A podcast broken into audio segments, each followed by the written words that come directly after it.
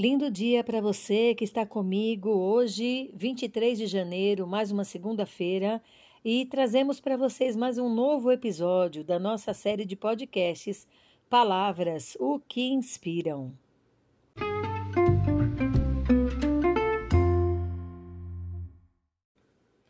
Bom, nosso episódio de hoje recebe o número 108 e a palavra escolhida é excelente.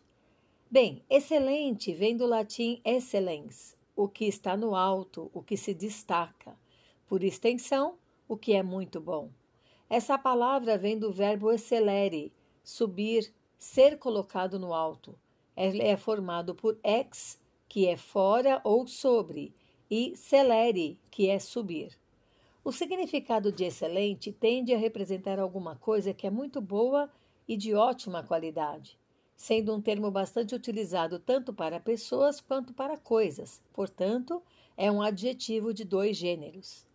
Arete significa adaptação perfeita, excelência, virtude. É uma palavra de origem grega que expressa o conceito grego de excelência de qualquer tipo, ligado especialmente à noção de virtude. A virtude que mora no cumprimento do propósito ou na função a que o indivíduo se destina. Os significados de excelente tendem a representar alguma coisa que é muito boa, de ótima qualidade, sendo um termo bastante usado tanto para pessoas também como coisas.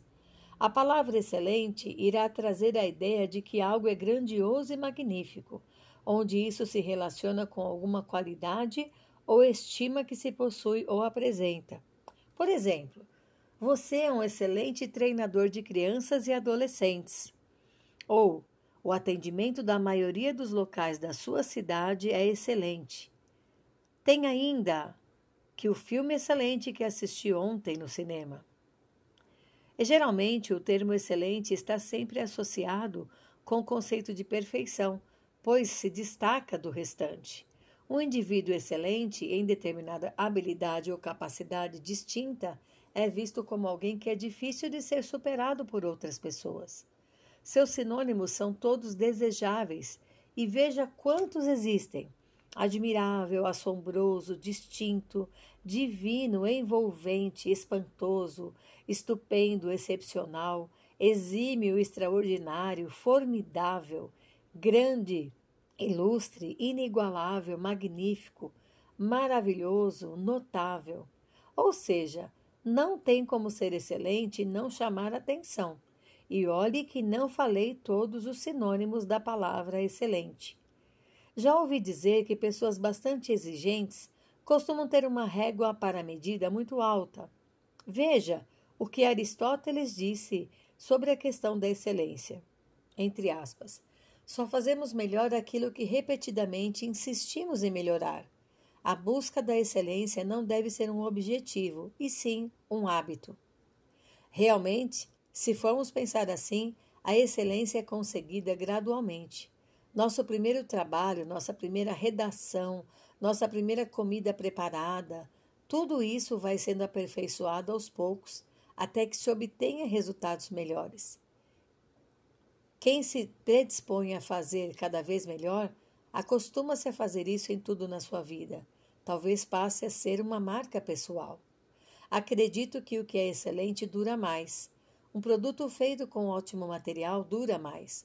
Uma música bem composta permanece mais tempo na memória, na vida. Reuniões bem planejadas e cuidadosamente executadas marcam mais. Enfim, a excelência não gera reclamações e tem um alcance inimaginável. No mais excelente livro que já foi escrito no mundo, esse livro é a Bíblia, fala-se muito sobre excelência. Excelência envolve nosso ser e o nosso fazer. Então, se nosso ser estiver associado ao ser de Cristo, estamos no caminho do excelente. E se tudo o que formos fazer tiver como meta agradar, em primeiro lugar a Deus e não a homens, também serão obras dignas de louvor, porque para Deus é o nosso melhor. Nesse caso, a excelência deixa de ser usada para alcançarmos glórias próprias, como aliás, muitas pessoas que são chamadas de excelência em razão dos cargos que ocupam, fazem, sem merecer glória alguma.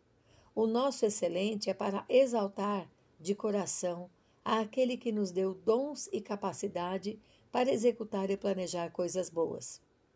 Deus preparou um caminho bom para a humanidade desde o Éden.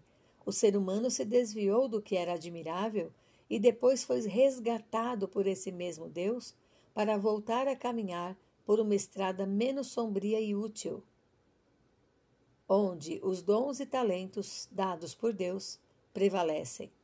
Em 1 Coríntios 12, Paulo vinha descrevendo sobre os dons e as motivações erradas que não nos levam à excelência.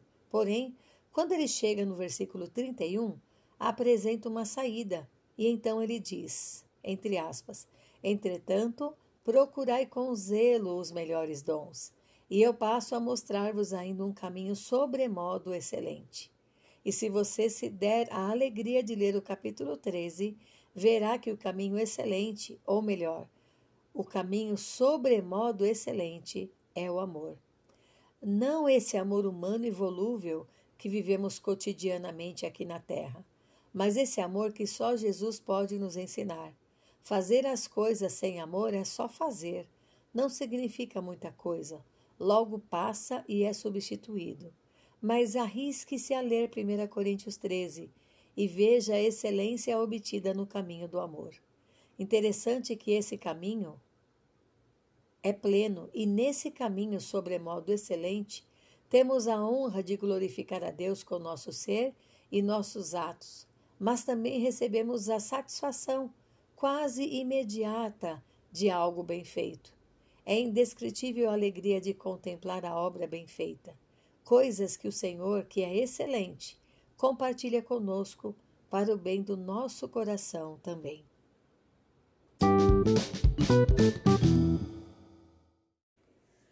Um ótimo dia, uma ótima semana. Quem sabe após esse episódio nós passemos a fazer as coisas de uma maneira muito, muito mais gratificante e excelente. Que Deus nos capacite para isso. Um abraço, Paula Bianchi Homer.